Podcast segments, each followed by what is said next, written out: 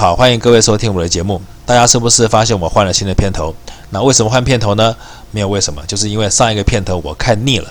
大家想嘛，一个用了两三个月的东西，怎么可能不换呢？就跟本节目的话题一样，我们一定要不断更新，你们才愿意看嘛。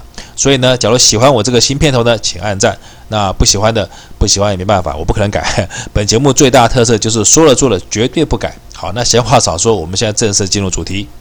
今天要讲什么话题呢？今天要讲的话题跟昨天有关，为什么呢？因为昨天是端午节。我们为什么会过端午节？是不是跟一个人、跟一本神话小说有关系？那个人叫屈原，我们就不提，我们就提这本神话小说叫《白蛇传》。《白蛇传》里面最高潮的一幕，是不是白蛇跟法海斗法的时候，他引了海水，水漫金山？那水漫金山，这个金山是现在什么地方？据小说里面的说法，应该是现在的江苏镇江附近。那水漫金山，因为是神话小说，所以大家至今都还没有看过什么叫水漫金山。可是呢，我们现在可能有一个机会，我们可以看到比水漫金山还要精彩的，叫做水漫上海。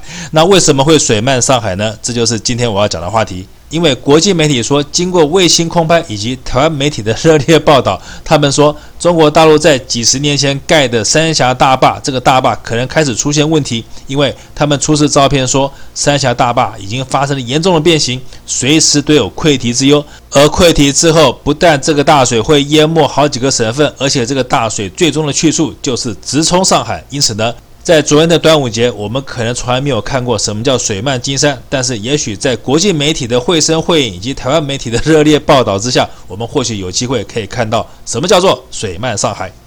为什么提到台湾的媒体我就想笑？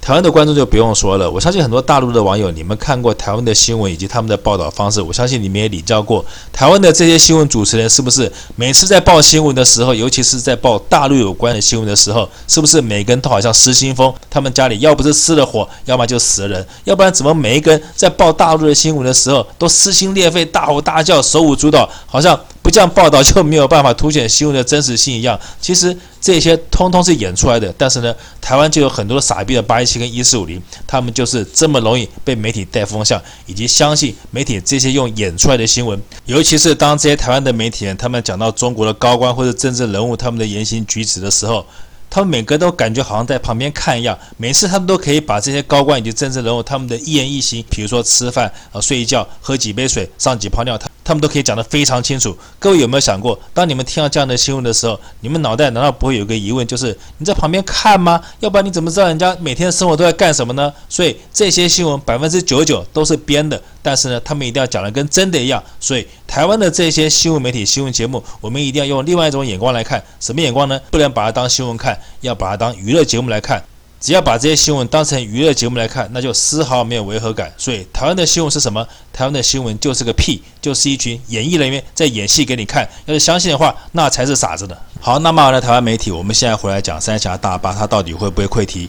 我觉得三峡大坝会不会溃堤这件事情，只要讨论一个问题就好了，不需要去讨论三峡大坝在盖之前它发生了什么事情，那些都过去了，谈那个没有意义。我们真的不要像台湾的媒体一样，现在居然还有一些媒体把六百年前刘伯温的什么烧饼给我拿出来扯，真是有够会扯。台湾的媒体每天不扯一些怪力乱神，大概就没有什么新闻好报。三峡大坝的问题该怎么看？以我的看法，我觉得我想把它推到最极致，也就是万一三峡大坝真的溃堤了，会造成什么影响？老百姓以及政府以及对全球会造成什么样的伤害？我们应该做怎么样的因应？应该从这个角度来讨论才对。好，那我们接下来就一条一条从三峡大坝，万一真的溃堤的话，我们从政治、经济、历史以及对全球的影响，我们一条一条来分析讨论。当然，我刚才已经说过了，这都是我的角度、我的观点跟我的想法，不一定是对的。所以，万一讲的不好的话，大家请见谅。当然，你们要吐槽，那就尽量吧。反正我这个节目本来就是以娱乐频道的方式出现在网络上，所以不管我讲的好不好，你们就姑妄听之。要是能博君一笑，我就算功德一件了。所以呢，我们现在就从第一条来讨论。第一个，我们当然先讨论政治。先问一个台湾媒体一天到晚在造谣的问题：三峡大坝万一真的溃堤的话，中共政权会不会连着大水一起被冲走？这个答案很好回答，当然不会。因为不要说中国历史，自打人类文明出现在地球上以后，就很少听说过有哪一个政权会因为一场洪水而把这个政权冲得瓦解冰消。因为人类在面对巨大灾害的时候，内心的想法一定是希望有一个强而有力的政府来帮助他，而不是希望这个政府被水冲走。到时候没有任何人帮他，让他自己独自面对这么大的灾害。因此呢，中国几千年前能够在亚洲兴起，其实主要的原因也是跟要治理黄河有关系。因为那时候黄河也常常泛滥，所以老百姓因为个人的力量没有办法抵抗这么大自然灾害，所以才会兴起组成一个政府，用政府的力量，用大家的力量团结起来，才能够驯服黄河这条猛兽。中国治水经验到如今已经几千年了，所以就算三峡大坝真的溃堤，我估计政权不但不会崩解，反而会更加稳固，因为那时候老百姓需要的绝对是政府的帮助以及协助善后，而不会是希望这个政府垮台。所以，绿色媒体跟八一七，你们死了这条心吧。中共政权不但不会因为三峡大坝溃堤而消失，反而会更加坚强稳固，稳固到最终台湾一定会被中国收回去的那一天。这是在政治方面。那在经济方面呢？因为这条河的流域非常广大，流经很多省，所以呢，我现在就一个省一个省来讨论这些省他们的经济规模以及他们的经济成分跟性质是什么，这样子我们才可以评估说它对中国以及全球它是不是会造成什么影响。那三峡大坝溃堤以后影响的省份包括哪些哦？一个是贵州，第二个是湖南、湖北，第三个是江西，然后接下来是安徽，然后苏州，最后就是上海，也就是媒体上所报道的，说到最后大水会冲往上海一样。其实我们先建立一个概念，只要三峡大坝溃堤会造成什么影响，绝对不是像电影上演的，好像海啸一下，哇，整个把所有的房屋、所有建筑、所有的工厂、所有的人全部冲到海里，绝对不是这样子。应该只是像淹水一样，它的水泛滥过去，而真正会被水影响到的，应该只是三峡大坝附近大概五十公里或是一百公里的范围之内。越往下游，应该水势会越缓，也就是说，越往下游可能就是会淹水而已。那淹水到底有什么影响？淹水不是等水退了就好了吗？我们就拿第一个省贵州来讲好了，贵州要是淹水了，还该怎么办？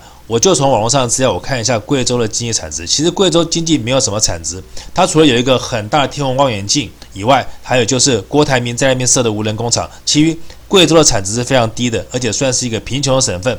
那接下来湖南，湖南大部分是轻工业，还有一些农产品。所以呢，这两个省要是淹水的话，对整体经济的伤害并不大。那接下来是湖北，湖北是比较重要的，因为湖北省有很多，比如说重工业、轻工业。军工业还有纺织化学，几乎是所有的工业，湖北都有。而且湖北的生产毛额 GDP，它一年就有三千亿美金。所以，要是真的有淹水会影响到产业的话，湖北才是重中之重。那接下来的江西、安徽、江苏以及上海，我觉得最搞笑的是江西。因为江西这个省份，据台湾的媒体，他绘声绘影的说，因为江西有中共的空降部队，还有你们的火箭师，而且这些火箭都是对准台湾的，所以万一大水来了，把这些火箭师跟空降部队淹没了以后，那台湾就不用担心了，中共再也没有能力武统台湾。大家听我讲到这边，会不会觉得已经笑破肚皮在地上打滚？台湾的媒体就是这么低能，连这么一件淹水的小事，他们都可以无限上纲到中国再也没有武力武统台湾。但是这么白痴的新闻。就是有台湾一些八一七、一些相信民进党的笨蛋，他们就信这样的新闻。其实他们好像忘了，就算如台湾的媒体所说，假如三峡大坝崩解的话，会影响到六亿人的生计。可是他们好像忘了，中国大陆总共有十三亿人呢。就算那六亿人流离失所啊，不要说流离失所了，就算他死了好了。中国大陆少了六亿人，可是他好像还有七亿人，不是吗？那对付你台湾需要七亿人吗？七千人不就够了吗？甚至连七万都不要。但是呢，你们现在把它讲的好像中国大陆只要三峡大坝一崩解，中国大陆政权就完蛋了，台湾就安全了。所以我觉得有这样的白痴想法，中国大陆你们真的不要浪费子弹，想要武统台湾，因为光这么蠢，不用三代，繁衍两代。光笨就把自己笨死了，到时候这个鬼岛上的人就会越来越少，因为笨的人根本就不知道怎么生存下去。所以只要到时候这些人死光了以后，你们再轻松来接收这个鬼岛就可以了。你们现在根本就不用浪费子弹，只要等台湾这个鬼岛自取灭亡就行了。然后再来就是安徽跟江苏，安徽、江苏也大部分是轻工业跟对外贸易为主，他们的生产 GDP 毛额加起来差不多一千亿美金一年。然后呢，就是大家最注目的上海。上海因为是台湾人最多，也是台湾人最熟悉的都市，而且台湾人对上海有一种莫名其妙的幻想，好像觉得上海就是中国大陆的钱袋子，而这个钱袋子只要被大水淹了以后，中国大陆就没钱了，没钱了，我看你怎么武统台湾。大家听到这边，我相信中国大陆的朋友，你们可能又要把肚皮再笑破一次，因为所有的行业里面，其实最不怕水淹的是什么行业？不就是金融业吗？金融业怎么会怕水淹呢？不过就是那几张纸而已嘛。那几张纸就算被淹了，再重印不就好了吗？更何况现在中国大陆不是已经把钞票数位化了，也就是所有的钱根本就已经没有纸了，全部上传到云端了。都上传到机房了，请问这些数字货币为什么会怕水淹呢？但是我讲到这边，我相信一定有人会反驳我说，大水一来会把所有的房地产、所有的这些商铺全部冲毁啊！那到时候中国大陆，因为他们很多 GDP 都是靠房地产起家，用房地产来。冲这个数字的，所以只要这个大水一来，把这些房地产都冲垮了以后，大陆的国内生产毛的 GDP 就会下降，这个国家就会变穷。好，假如你们这样讲的话，我倒是想警告各位，假如真的如台湾的这个新闻所说，大水一来把中国的房地产冲垮了，房价下降以后，你们这时候一定要赶快去买房，要不然你们下次就再也没有房价下降的机会了。这个中国大陆的朋友，我相信你们一听就懂了，因为台湾的人就是傻逼，他们根本搞不清楚。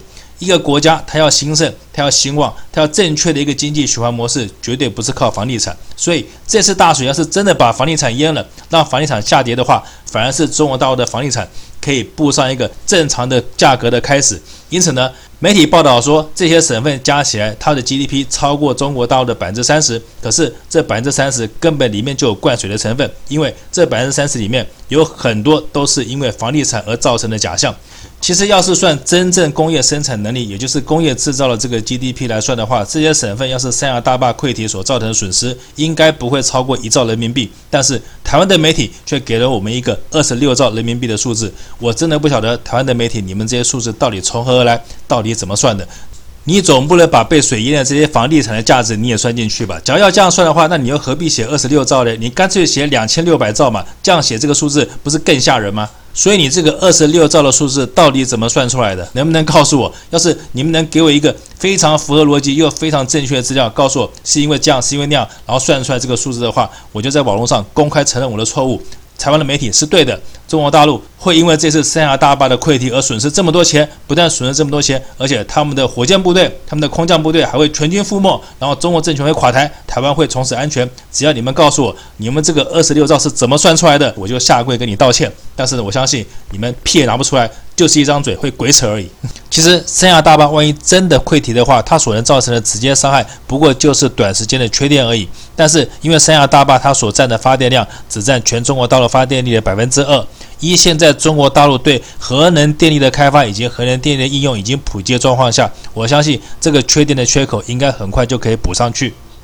所以说到这边，大家就应该知道，就算三峡大坝溃堤对中国大陆的影响不过就是一兆人民币，影响真的不大。而且呢，难道大水淹中国大陆影响的只有中国大陆一个国家吗？依中国大陆现在跟很多国家的产业链供应关系来谈的话，中国大陆要是被影响的话，全球的经济也会被影响。这么简单的道理，难道台湾的媒体，你们这些傻逼，你们都想不清楚吗？更何况再退一万步讲，就算中国大陆他们回到解放前，那又怎么样？中国大陆在解放前到现在也不过花了三四十年时间，就已经建立了一个可以威胁到美国的这么一个超级大国。所以，就算三峡大坝今天要是真的溃堤，把中国的经济打退回二十年好了，但是在我看来，这样的机遇反而是百年难得一见的机遇。我为什么这么说呢？因为中国现在面临三大压力，第一个压力就是人口过度集中都市的压力。让房地产节节高升，第二个压力就是通货膨胀，第三个就是物价节节高升。这三大压力，假如靠目前的行政手段以及法令，我觉得要解决可能要花好几十年。但是这些事情只要一件事情就可以瞬间解决，什么事情？就是天灾。因为天灾发生的时候，第一个人口是不是会降低？虽然我这么说很冷酷、很无情，但是这个就是社会现实。第二个，是不是有很多的房地产工厂要重建？而这房地产跟工厂要重建的时候，中国就刚好可以把它现在手上过剩的资金再投入建设。也就是说，因为天灾过后，人命丧失以后，人口的压力会下降，然后接下来因为很多基础建设跟房屋要重建。政府过度的资金也可以投入，然后顺便也可以解决就业的问题，而就业的问题稳定了，中产阶级增加了，物价就会平稳。所以一个天灾可以解决政府三大问题，这不是百年难得一见的机遇。那什么才是百年难得一见的机遇？虽然这么说，我知道很残酷、很冷血、很无情，可是，在面对天灾的时候，国家是不是还是要继续往前走，不能往后看？因此我才说，万一三峡大坝今天真的垮的话，这个巨大的灾难反而是可以让中国政府调整升级、重新再出发的一个百年难得一见的机遇。而这样的想法跟角度，我相信绝对不是台湾的那些乐色媒体以及那些白色媒体人他们所能想出来的。他们所能做的，不过就是像马戏团的小丑一样，在台上手舞足蹈、狂吼乱叫一下就鞠躬下台。事情的真假根本不是他们所注意的重点，只要有人看，有收视率就行了。而假如你们这个时候，你们还要求他说，你们要提升新闻素质，你们要增加自己的水准，假如你们这么要求的话，我反而要谴责你们，因为你们怎么可以逼一个完全没有水准的人，他在瞬间提升水准呢？你们只要把这些新闻媒体当成一群白痴，而观众是傻子，这样来看台湾的新闻媒体就好了。好，那今天节目说到这边，谢谢各位收听。